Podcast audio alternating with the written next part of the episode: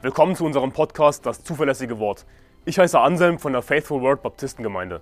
Als Baptisten glauben wir, dass die Bibel Gottes Wort ist, dass Gott sein Wort bis heute zu 100% bewahrt hat, dass wir daher die Wahrheit in unseren Händen halten können. Wir wollen in diesem Podcast biblische Lehren einfach verständlich in kurzen Episoden erläutern, Irrlehren anhand der Bibel aufzeigen und aktuelle Ereignisse im Licht der Bibel bewerten. Außerdem werden wir zusammen mit Pastor Anderson in längeren Episoden einzelne Kapitel der Bibel Vers für Vers durchgehen und die Verse erklären. Wir wollen mit diesem Podcast das nach Deutschland zurückbringen, was es verloren hat, und zwar biblisches Christentum. Zeugen Jehovas sind bekannt dafür, dass sie die Gottheit Jesu ablehnen. Das heißt, sie glauben nicht, dass Jesus Christus wirklich Gott ist. Was die Bibel aber in so vielen Versen sagt, die sie ganz einfach bewusst ignorieren oder verdrehen. Ich meine, die Bibel sagt, dass Gott im Fleisch geoffenbart wurde. Die Bibel sagt aber von dem Sohn, dein Thron, o oh Gott, wert von Ewigkeit zu Ewigkeit. Die Bibel sagt, denn es sind drei, die Zeugnis ablegen im Himmel, der Vater, das Wort und der Heilige Geist. Und diese drei sind eins.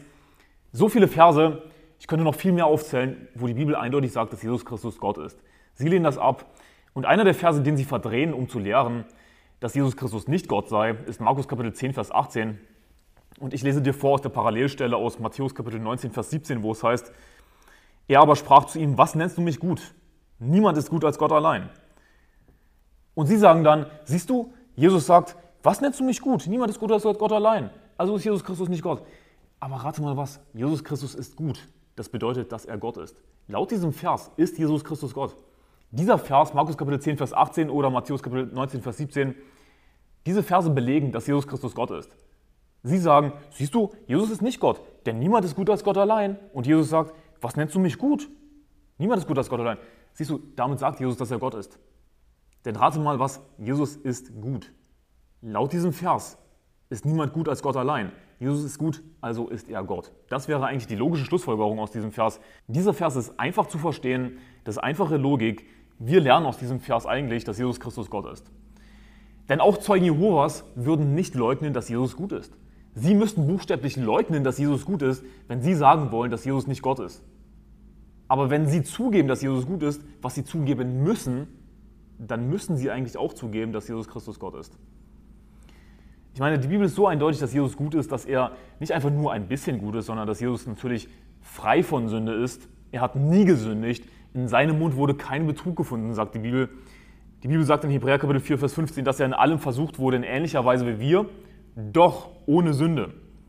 Also er hat die ganze menschliche Erfahrung durchgemacht, Jesus Christus, als er hier in menschlicher Gestalt auf der Erde war. Er wurde in allem versucht, in ähnlicher Weise wie wir, doch, das ist der große Unterschied, ohne Sünde. Jesus hat nie gesündigt. Als er versucht wurde von dem Teufel in der Wüste, hat er immer mit Gottes Wort reagiert, denn Jesus Christus wird auch das Wort bezeichnet. Er ist das Wort, er ist Gottes Wort. Und er ist eben nicht eingeknickt.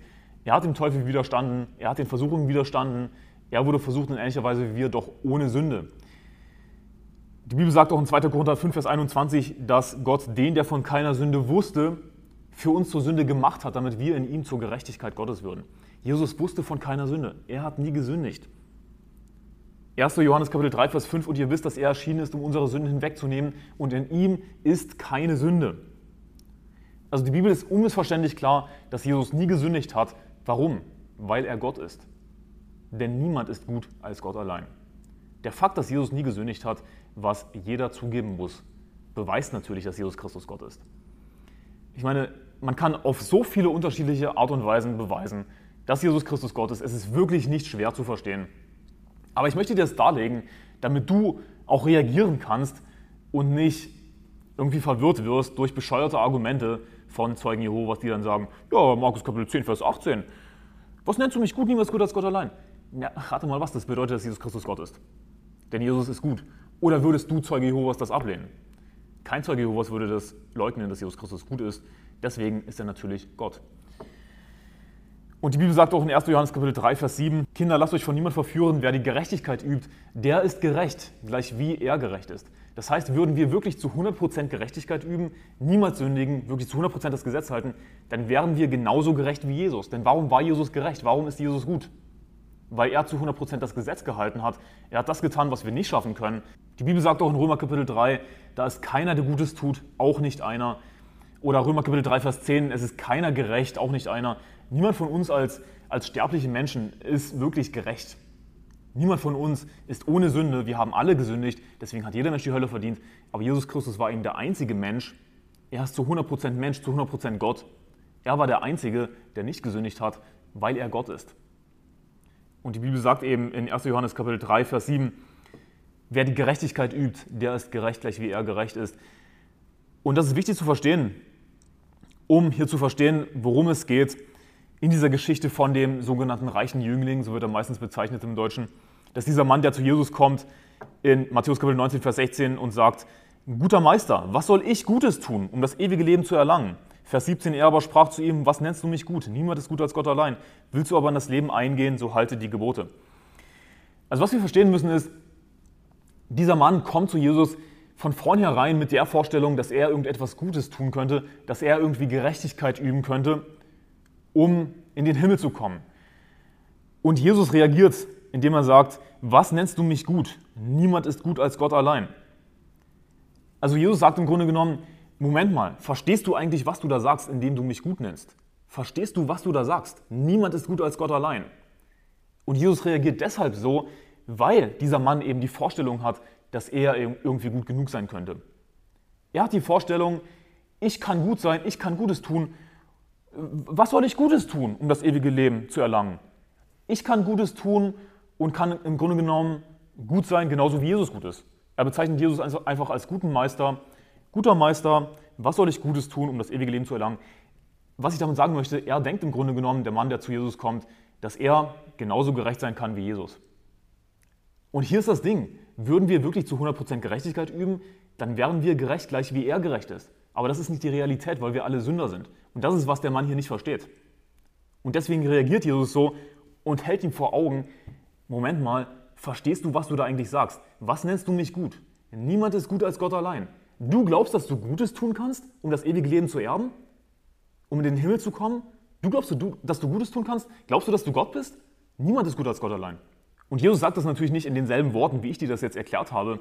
Aber das ist im Grunde genommen, was Jesus damit erreichen möchte, dass der Mann versteht, dass eben niemand gut ist als Gott allein. Das heißt, dass er nichts Gutes tun kann, um in den Himmel zu kommen, dass er nicht gut genug sein kann.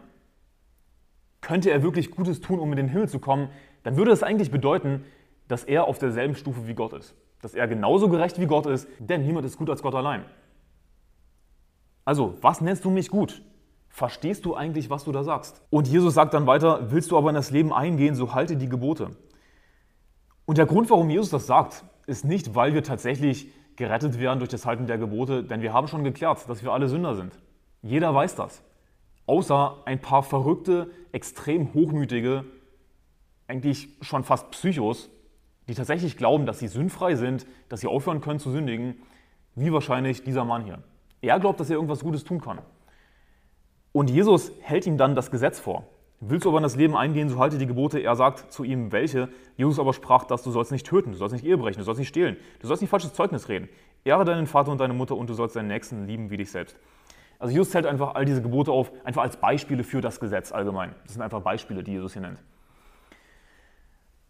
Und Vers 20 heißt es, der junge Mann spricht zu ihm, das habe ich alles gehalten von meiner Jugend an. Was fehlt mir noch?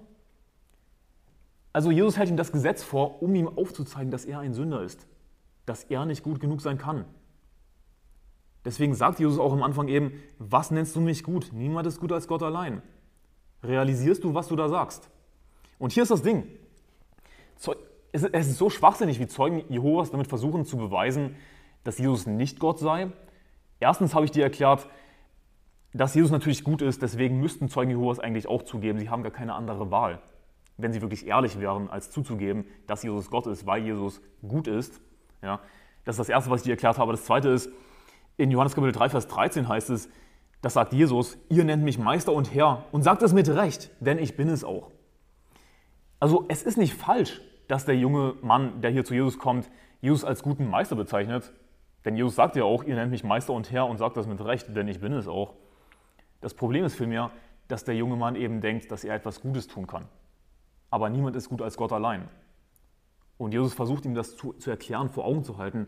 Wenn du glaubst, dass du Gutes tun kannst, um in den Himmel zu kommen, dann glaubst du im Grunde genommen, dass du auf derselben Stufe, Stufe wie Jesus sein kannst.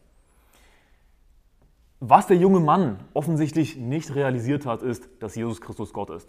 Das ist, was der junge Mann nicht verstanden hat. Das ist einer der, der mehreren Gründe, warum er nicht gerettet ist, abgesehen von seiner offensichtlichen Werksgerechtigkeit. Der junge Mann hat nicht verstanden, dass Jesus Christus Gott ist. Er glaubt, dass er einfach genauso gut sein kann wie Jesus im Grunde genommen. Er versteht nicht, dass Jesus Gott ist. Niemand ist gut als Gott allein. Also erstens, ich habe dir gezeigt, dass Jesus Christus Gott ist, weil er natürlich gut ist. Niemand kann das leugnen, auch Zeugen Jehovas können das nicht leugnen. Zweitens, der, der junge Mann liegt nicht wirklich falsch damit, indem er Jesus Meister nennt. Denn Jesus sagt ja eben, ihr nennt mich Meister und Herr und sagt es mit Recht, denn ich bin es auch.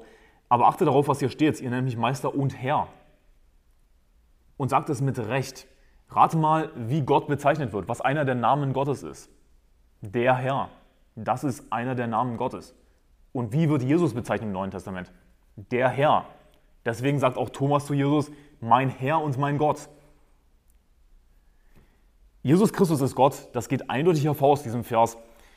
Und Zeugen Jehovas müssen einfach mentale Gymnastik anstellen, um Matthäus äh, Kapitel 19, Vers 17 oder Markus 10, äh, Vers 18 zu verwenden, um zu widerlegen, dass Jesus Gott ist. Wo Jesus eindeutig sagt, ihr nennt mich Meister und Herr und sagt das mit Recht, denn ich bin es auch. Also wieder eindeutig, Jesus Christus ist Gott. Und hier ist das Ding, es ist wie gesagt nicht falsch, dass er Jesus als guten Meister bezeichnet, aber im Kontext dessen, dass er sagt, was soll ich Gutes tun, um das ewige Leben zu erlangen, also in diesem Kontext, dass er denkt, dass er irgendetwas Gutes tun könnte, ist es völlig unangebracht, weil er sich damit auf dieselbe Stufe wie Jesus stellt.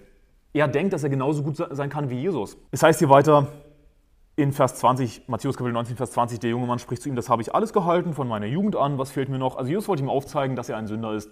Was wäre die normale Reaktion auf Gottes Gesetz? Wie würde ein normaler Mensch reagieren, wenn ihm vorgehalten wird, das und das und das sagt die Bibel, was du tun solltest? Die normale Reaktion wäre, ich habe gesündigt. Ich bin schuldig. Tut mir leid bitte vergib mir. Du willst Gutes tun? Okay, dann halte die Gebote. Aber was ist dann seine Reaktion darauf? Das habe ich alles gehalten von meiner Jugend an. Er ist extrem hochmütig. Solche Leute sind in meinen Augen eigentlich schon Psychos oder zumindest fast Psychos, Buchstäbliche. Und ich hoffe, dass es Ausnahmen gibt. Die gibt es bestimmt. Ausnahmen bestätigen die Regel. Aber solche Leute haben wirklich einen Dachschaden, einen buchstäblichen Dachschaden. Das, das ist krank, sowas zu sagen. Das ist krank zu denken, dass man irgendwie perfekt sei, dass man noch nie Fehler gemacht hat in seinem Leben. Das ist im Grunde genommen, was der junge Mann hier sagt. Und Jesus sagt dann weiterhin in Vers 21, Jesus sprach zu ihm, willst du vollkommen sein, so geh hin, verkaufe, was du hast und gib es den Armen, so wirst du einen Schatz im Himmel haben und komm, folge mir nach. Als aber der junge Mann das Wort hörte, ging er betrübt davon, denn er hatte viele Güter. Der junge Mann kommt zu Jesus mit dieser Vorstellung, dass er Gutes tun könnte, um in den Himmel zu kommen. Dass er einfach buchstäblich perfekt sein kann. Er hat ja nie gesündigt. Er sieht, er sieht es nicht ein, dass er ein Sünder ist. Und er geht auch weg in dem Glauben, dass er irgendetwas Gutes tun muss, um gerettet zu werden. Und der Grund, warum Jesus hier an keiner Stelle Errettung aus Gnade durch den Glauben anspricht, ist, weil ein Mensch erstmal verstehen muss, dass er ein Sünder ist, um überhaupt das Geschenk des ewigen Lebens annehmen zu können. Und wenn wir Seelen gewinnen gehen, dann machen wir vom Prinzip her ungefähr das Gleiche. Wir versuchen erstmal den Menschen zu erklären, dass sie Sünder sind dass sie deshalb eben Jesus Christus als Retter brauchen. Aber wenn wir auf jemanden zugehen, ihm aus der Bibel zeigen, es ist keiner gerecht, auch nicht einer, oder Römer Kapitel 3, Vers 23, und derjenige nicht einsieht, dass er ein Sünder ist, auch wenn wir ihm das Gesetz zeigen, hier guck mal, hast du das alles gehalten? Wenn derjenige dann immer noch denkt, das habe ich alles gehalten von meiner Jugend an, dann weißt du was, dann können wir einfach nur weggehen. Dann können wir gar nicht dazu kommen, dass wir Errettung aus Gnade durch den Glauben erklären, genauso wie Jesus nicht dazu gekommen ist. Wenn er noch nicht mal versteht, dass er ein Sünder ist, der junge Mann, wozu sollte man ihm dann das Evangelium erklären? Er braucht dann nicht das Evangelium, weil er glaubt, dass er gerecht sei. Weil er glaubt, dass er buchstäblich auf der Stufe von Jesus sein kann. Guter Meister, was kann ich Gutes tun, um das ewige Leben zu erlangen?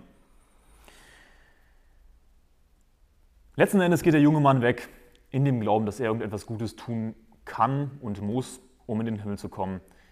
Allein schon deswegen ist er natürlich nicht gerettet. Aber was wir hier auch lernen aus dieser Begebenheit ist, dass der junge Mann nicht verstanden hat, dass Jesus Christus tatsächlich Gott ist.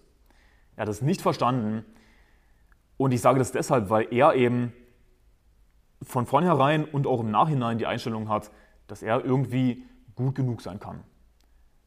Und damit glaubt er, dass er auf der Stufe von Jesus sein kann. Er realisiert also nicht, was Jesus ihm eigentlich eindeutig gesagt hat in Vers 17, niemand ist gut als Gott allein, aber er realisiert es eben nicht, dass Jesus Christus Gott ist. Und das ist ein weiterer Grund, warum er nicht gerettet ist. Es ist kein Wunder, dass Zeugen Jehovas die Bibel verdrehen, um zum Beispiel zu lehren, dass Jesus Christus nicht Gott sei. Aber es gibt leider auch evangelikale, falsche Christen, die diese Verse hier nicht verstehen, weil sie nicht gerettet sind. Und sie denken wirklich, dass sie Jesus Christus nachfolgen müssten, um gerettet zu werden. Denn Jesus sagt ja, willst du vollkommen sein, so geh hin, verkauf, was du hast und gib es den Armen, so wirst du einen Schatz im Himmel haben und komm, folge mir nach. Siehst du, du musst Jesus nachfolgen, um gerettet zu werden. Aber sie sind im Grunde genommen genauso wieder wie dieser junge Mann hier, der zu Jesus kommt. Sie sind auf demselben Level. Sie denken, dass sie selbst gerecht sein könnten, dass sie selbst gut sein könnten. Aber Moment mal, du glaubst damit allen Ernstes, dass du genauso gut sein kannst wie Gott. Denn niemand ist gut als Gott allein. Ich hoffe, diese Folge hat dir geholfen. Gottes Segen. Bis morgen.